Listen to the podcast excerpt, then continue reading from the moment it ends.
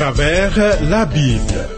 Une série d'enseignements tirés de la Bible préparée par le docteur Vernon Maggie du ministère Through the Bible, produit par Trans World Radio. Réalisation Abdoulaye Sango, présentation Marcel Mondiou Bonne écoute à tous.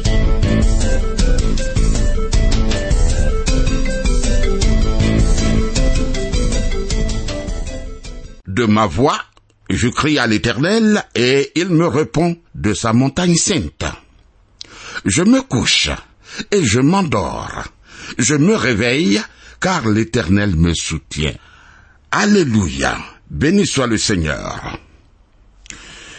Thierry B. Rodriguez assure la prise de son. Le programme à travers la Bible que nous suivons est le 74e. Tu auras des questions et sans doute une décision à prendre après l'écoute. Note nos points de contact pour toute correspondance. Les voici.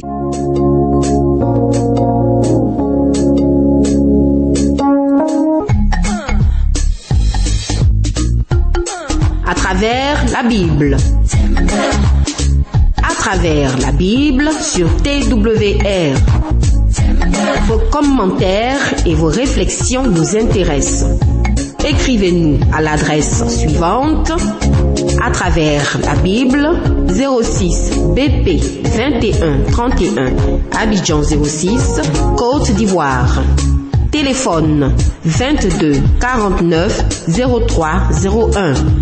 Email twr 21 31 yahoo.fr. Site www.twrafrica.org.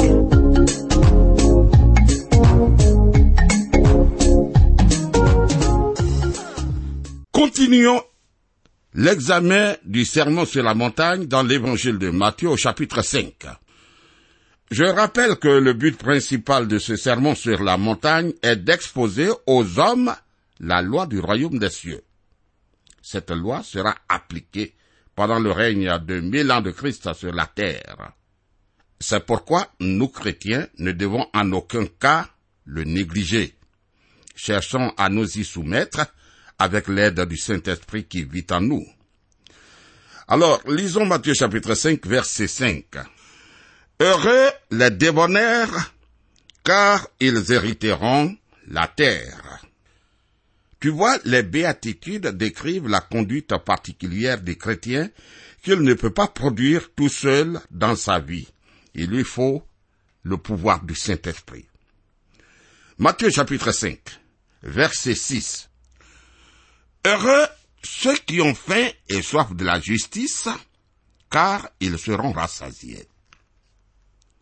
L'homme naturel n'a pas du tout faim et soif de la justice, non. L'écriture dit, L'homme animal ne reçoit pas les choses de l'Esprit de Dieu, car elles sont une folie pour lui, et il ne peut les connaître parce que c'est spirituellement qu'on en juge. 1 Corinthiens chapitre 2 verset 14.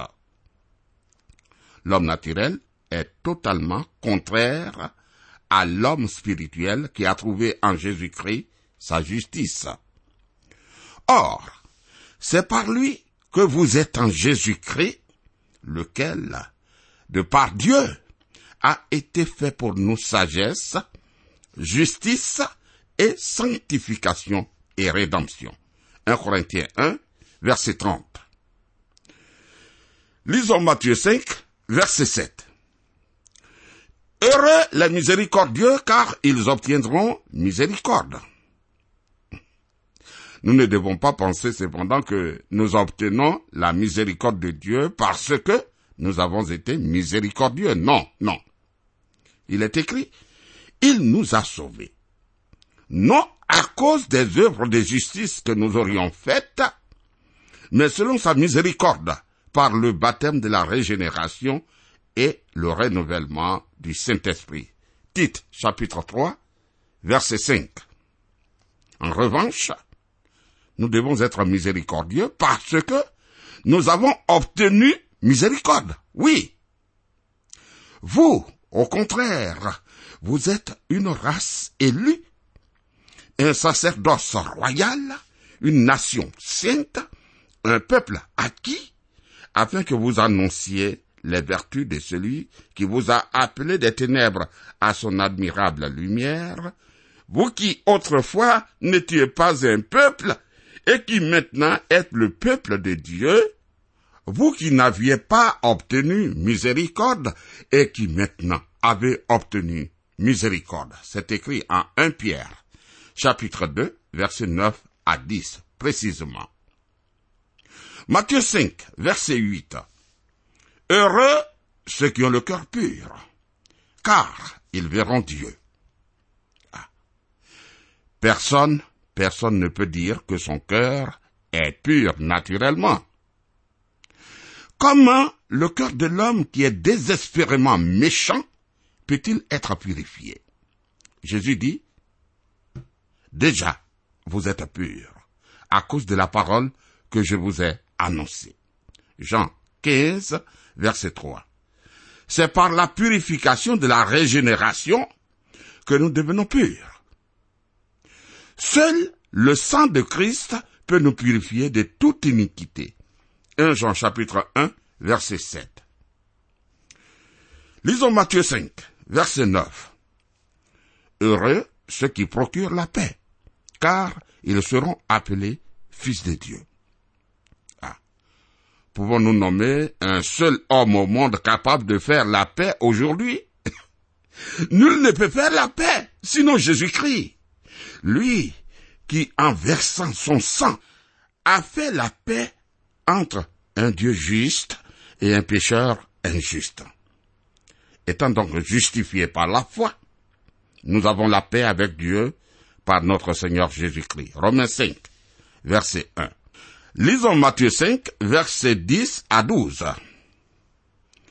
Heureux ceux qui sont persécutés pour la justice, car le royaume des cieux est à eux. Heureux serez-vous lorsqu'on vous outragera, qu'on vous persécutera et qu'on dira faussement de vous toutes sortes de mal à cause de moi. Réjouissez-vous et soyez dans l'allégresse, parce que votre récompense sera grande dans les cieux. Car c'est ainsi qu'on a persécuté les prophètes qui ont été avant vous. Ah.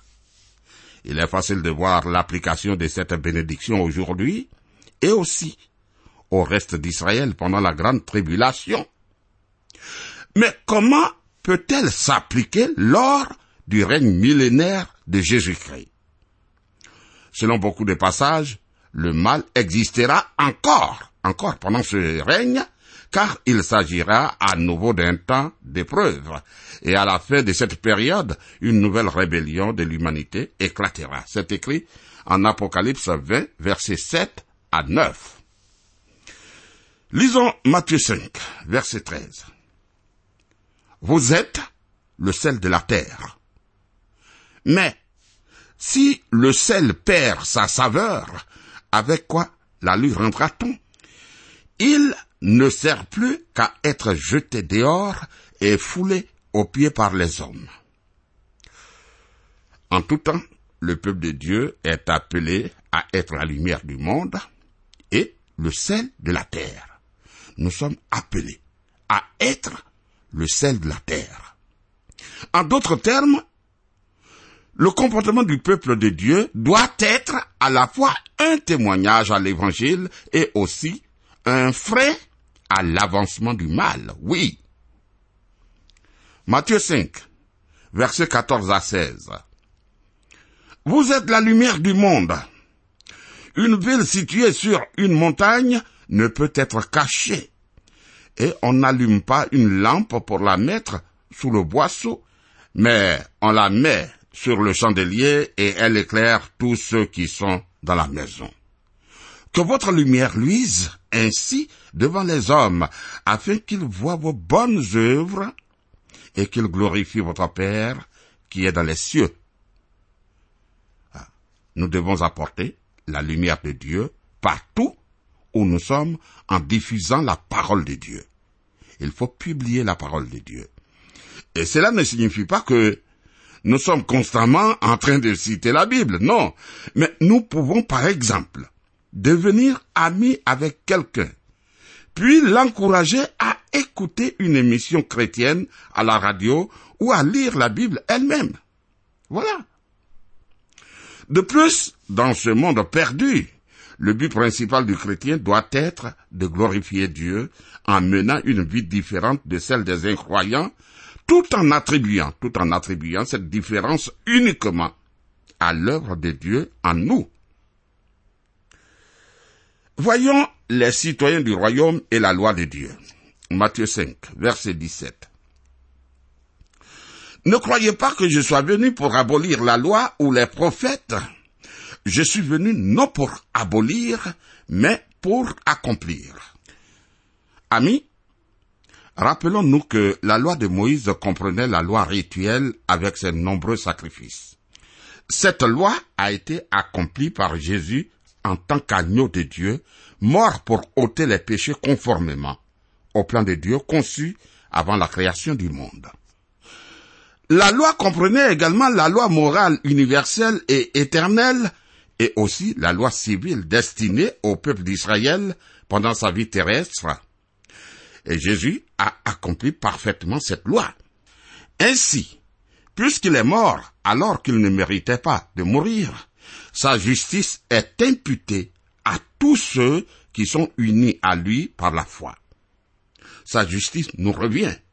Il nous est impossible d'accomplir la loi nous-mêmes, mais il l'a accomplie pour nous et à notre place. C'est pourquoi il est le sauveur dont nous avons besoin. C'est clair. Matthieu chapitre 5, verset 18.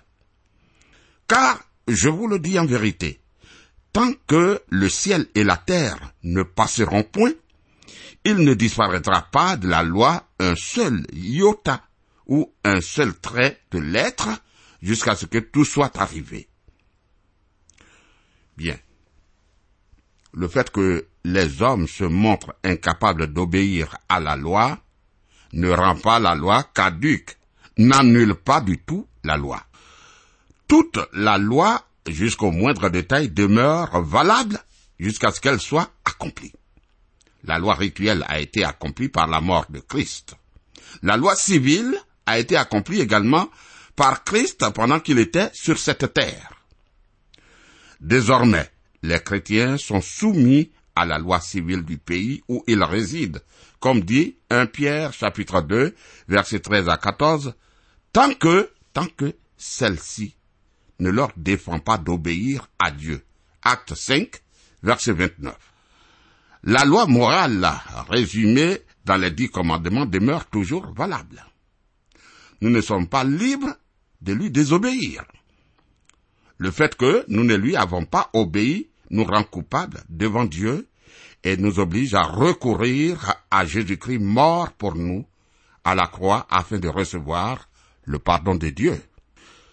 Alors, nous avons besoin de l'aide du Saint-Esprit qui demeure dans chaque croyant afin d'obéir au commandement de Dieu. Non pour avoir le salut, mais afin de plaire à celui qui nous a sauvés uniquement par grâce. Matthieu 5, verset 19. Celui donc qui supprimera l'un de ses plus petits commandements et qui enseignera aux hommes à faire de même sera appelé le plus petit dans le royaume des cieux. Mais celui qui les observera et qui enseignera à les observer, celui-là sera appelé grand dans le royaume des cieux. Bien. Obéir aux exigences de la loi n'est pas le moyen d'être sauvé, mais c'est un résultat, une conséquence du salut. C'est pourquoi ceux qui enseignent la parole de Dieu doivent prendre garde de ne pas rabaisser les exigences de la loi. S'ils devaient encourager les croyants à traiter à la légère les exigences de Dieu, parce qu'ils sont sauvés par la grâce, ces enseignants seront mis à une place inférieure dans le royaume des cieux, au lieu de se voir récompensés pour leur fidélité en enseignant tout le conseil de Dieu. Matthieu 5, verset 20. Car je vous le dis, si votre justice ne surpasse pas celle des scribes et des pharisiens, vous n'entrerez point dans le royaume des cieux.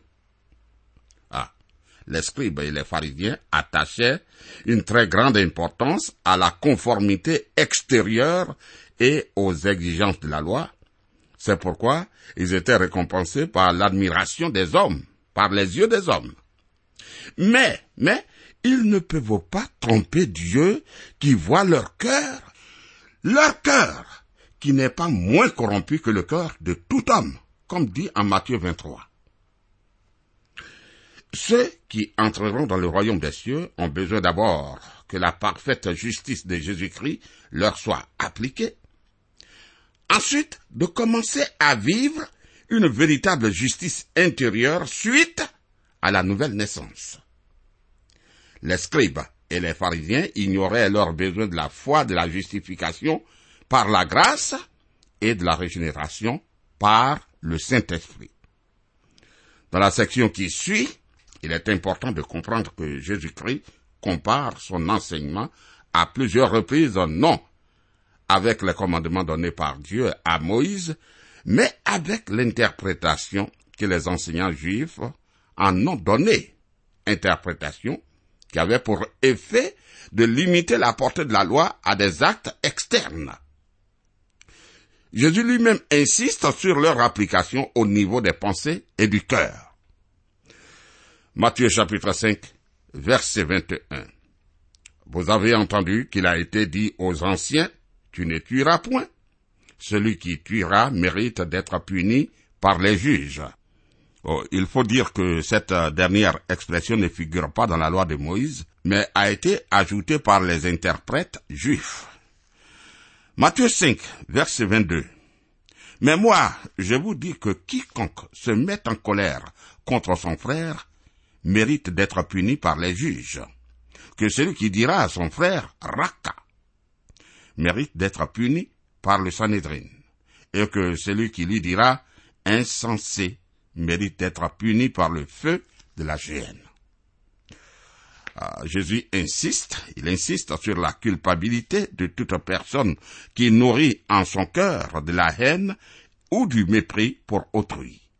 Elle mérite, selon Jésus, non seulement d'être condamnée par les juges locaux, mais aussi par le Sanhédrin, le Conseil suprême habilité à juger des offenses capitales et même d'être condamné à la perdition éternelle. C'est pourquoi il faut faire très attention dans nos relations avec les autres. Jésus donne deux exemples de l'urgence de nous réconcilier avec toute personne qui nous en veut, que son motif soit justifié ou non. Il dit, Matthieu chapitre 5 verset 23 à 26. Si donc tu présentes ton offrande à l'autel, et que là, tu te souviennes que ton frère a quelque chose contre toi, laisse là ton offrande devant l'autel et va d'abord te réconcilier avec ton frère. Puis, viens présenter ton offrande. Accorde-toi promptement avec ton adversaire pendant que tu es en chemin avec lui, de peur qu'il ne te livre au juge, que le juge ne te livre à l'officier de justice, et que tu ne sois mis en prison. Je te le dis en vérité, tu ne sortiras pas de là que tu n'aies payé le dernier quadrant. Ensuite, Jésus applique le commandement qui interdit l'adultère de la même façon qu'il a appliqué celui qui interdit le meurtre. Matthieu 5, versets 27 et 28. Vous avez appris qu'il a été dit, tu ne commettras point d'adultère.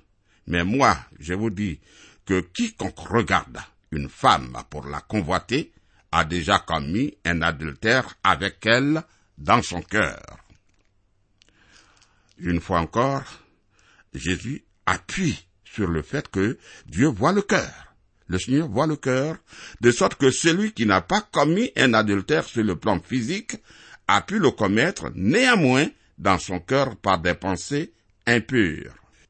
Souvenons-nous que Jésus n'a interprété ainsi que deux des dix commandements, mais il aurait pu tous les interpréter de cette façon. À quoi cela sert-il de proclamer que nous suivons le sermon sur la montagne alors que ce sermon montre que nous sommes tous des pécheurs et que nous ne pouvons être sauvés que par la grâce de Dieu? Matthieu chapitre 5, versets 29 et 30. Si ton œil droit est pour toi une occasion de chute, arrache-le et jette-le loin de toi. Car il est avantageux pour toi qu'un seul de tes membres périsse et que ton corps entier ne soit pas jeté dans la géhenne. Et si ta main droite est pour toi une occasion de chute, coupe-la et jette-la loin de toi. Car il est avantageux pour toi qu'un seul de tes membres périsse et que tout le corps entier n'aille pas dans la géhenne. Encore une fois, bien que nous ne soyons sauvés uniquement que par grâce et non par nos œuvres, cela ne signifie pas que nous pouvons laisser libre cours au péché, ami. Au contraire, demeurer dans le péché signifie que nous n'avons pas été sauvés, car quiconque naît de nouveau ne vit plus dans le péché, mais il préfère souffrir ou se priver de certains plaisirs que de pécher. Par exemple, il veille sur ses regards afin de ne pas commettre un adultère dans son cœur. Matthieu 5, versets 31 et 32. Il a été dit que celui qui répudie sa femme lui donne une lettre de divorce. Mais moi, je vous dis que celui qui répudie sa femme, sauf pour cause d'infidélité, l'expose à devenir adultère, et que celui qui épouse une femme répudiée commet un adultère. Selon les interprètes juifs, l'autorisation du divorce contenue dans la loi de Moïse pour tenir compte de la dureté du cœur de l'homme signifiait que Dieu approuvait le divorce. Voilà comment il voyait. Jésus déclare que répudier sa femme sauf pour cause d'infidélité est inadmissible, car cela revient, si elle se remarie, à devenir adultère et aussi à rendre coupable d'adultère celui qui l'épouse. Oh, nous aurons l'occasion de revenir sur l'enseignement de Jésus sur le sujet du croyant et du divorce dans le chapitre 19. Matthieu 5, versets 33 à 37. Vous avez encore appris qu'il a été dit aux anciens, tu ne parjureras point, mais tu t'acquitteras envers le Seigneur de ce que tu as déclaré par serment. Mais moi, je vous dis de ne jurer aucunement, ni par le ciel, parce que c'est le trône de Dieu, ni par la terre, parce que c'est son marchepied, ni par Jérusalem, parce que c'est la ville du grand roi. Ne jure pas non plus par ta tête, car tu ne peux rendre blanc ou noir un seul cheveu. Que votre parole soit oui, oui, non, non. Ce qu'on y ajoute vient du malin. Bien. Selon Jésus, nous devons tenir nos promesses et toujours dire la vérité, de sorte que nous n'ayons jamais besoin de confirmer notre parole par un serment, sauf bien entendu devant un tribunal. Matthieu chapitre 5, versets 38 et 39. Vous avez appris qu'il a été dit œil pour œil et dent pour dent. Mais moi, je vous dis de ne pas résister aux méchants. Si quelqu'un te frappe sur la joue droite, présente lui aussi l'autre. Oh, lorsque la loi a décrété le principe œil pour œil et dent pour dent, son but n'était pas d'encourager la vengeance, non, comme le voulait l'interprétation traditionnelle, mais de la limiter à ce qui était proportionnel à l'offense commise. Voilà. Mais Jésus demande à ses disciples de ne pas se venger du tout, comme l'écrit l'apôtre Paul dans l'épître aux Romains, chapitre 12, versets 17 à 22. Tu peux le lire. Tu peux le lire. Matthieu chapitre 5, versets 40 à 42. Si quelqu'un veut plaider contre toi, et prends ta tunique, laisse-lui aussi ton manteau. Si quelqu'un te force à faire un mille, fais-en deux avec lui. Donne à celui qui te demande et ne te détourne pas de celui qui veut emprunter de toi. Voici encore un passage qui montre que l'homme naturel est loin de mettre en pratique le sermon sur la montagne, même lorsqu'il l'affirme. Seul un croyant né de nouveau est prêt à se laisser dépouiller, à rendre service volontairement à celui qui l'oblige à l'aider sans en avoir le droit et à donner librement à celui qui en a le besoin. Dans le passé, un grand nombre d'œuvres charitables ont été fondées par des chrétiens car ils étaient poussés par l'amour qu'ils avaient expérimenté de la part de Dieu à montrer de l'amour envers les autres.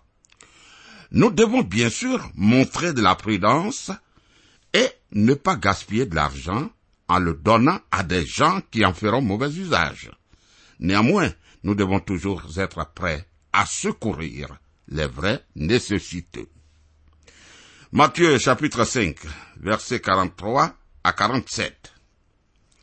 Vous avez appris qu'il a été dit, tu aimeras ton prochain et tu haïras ton ennemi. Mais moi, je vous dis, aimez vos ennemis, bénissez ceux qui vous maudissent, faites du bien à ceux qui vous haïssent et priez pour ceux qui vous maltraitent et qui vous persécutent, afin que vous soyez fils de votre Père qui est dans les cieux, car il fait lever son soleil sur les méchants et sur les bons, et il fait pleuvoir sur les justes et sur les injustes. Si vous aimez ceux qui vous aiment, quelle récompense méritez-vous? Les publicains aussi n'agissent-ils pas de même? Et si vous saluez seulement vos frères, que faites-vous d'extraordinaire? Les païens aussi n'agissent-ils pas de même?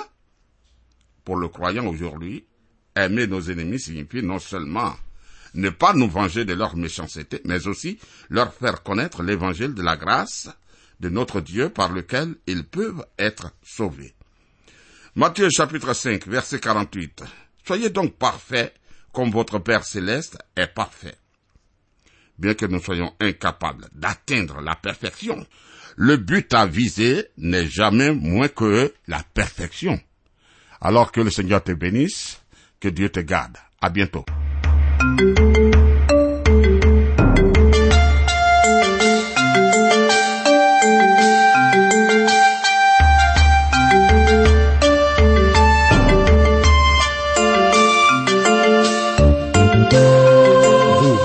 Suivre le programme À travers la Bible, un enseignement du docteur Vernon Magui du ministère Through the Bible, une production de Trans World Radio. Pour tout contact, écrivez-nous à l'adresse suivante. À travers la Bible, 06, boîte postale 21 31, Abidjan 06, Côte d'Ivoire. Je répète, à travers la Bible, 06, boîte postale 21 31, Abidjan 06, Côte d'Ivoire. Téléphone 22 49 03 01. Je dis bien 22 49 03 01. Que Dieu vous bénisse.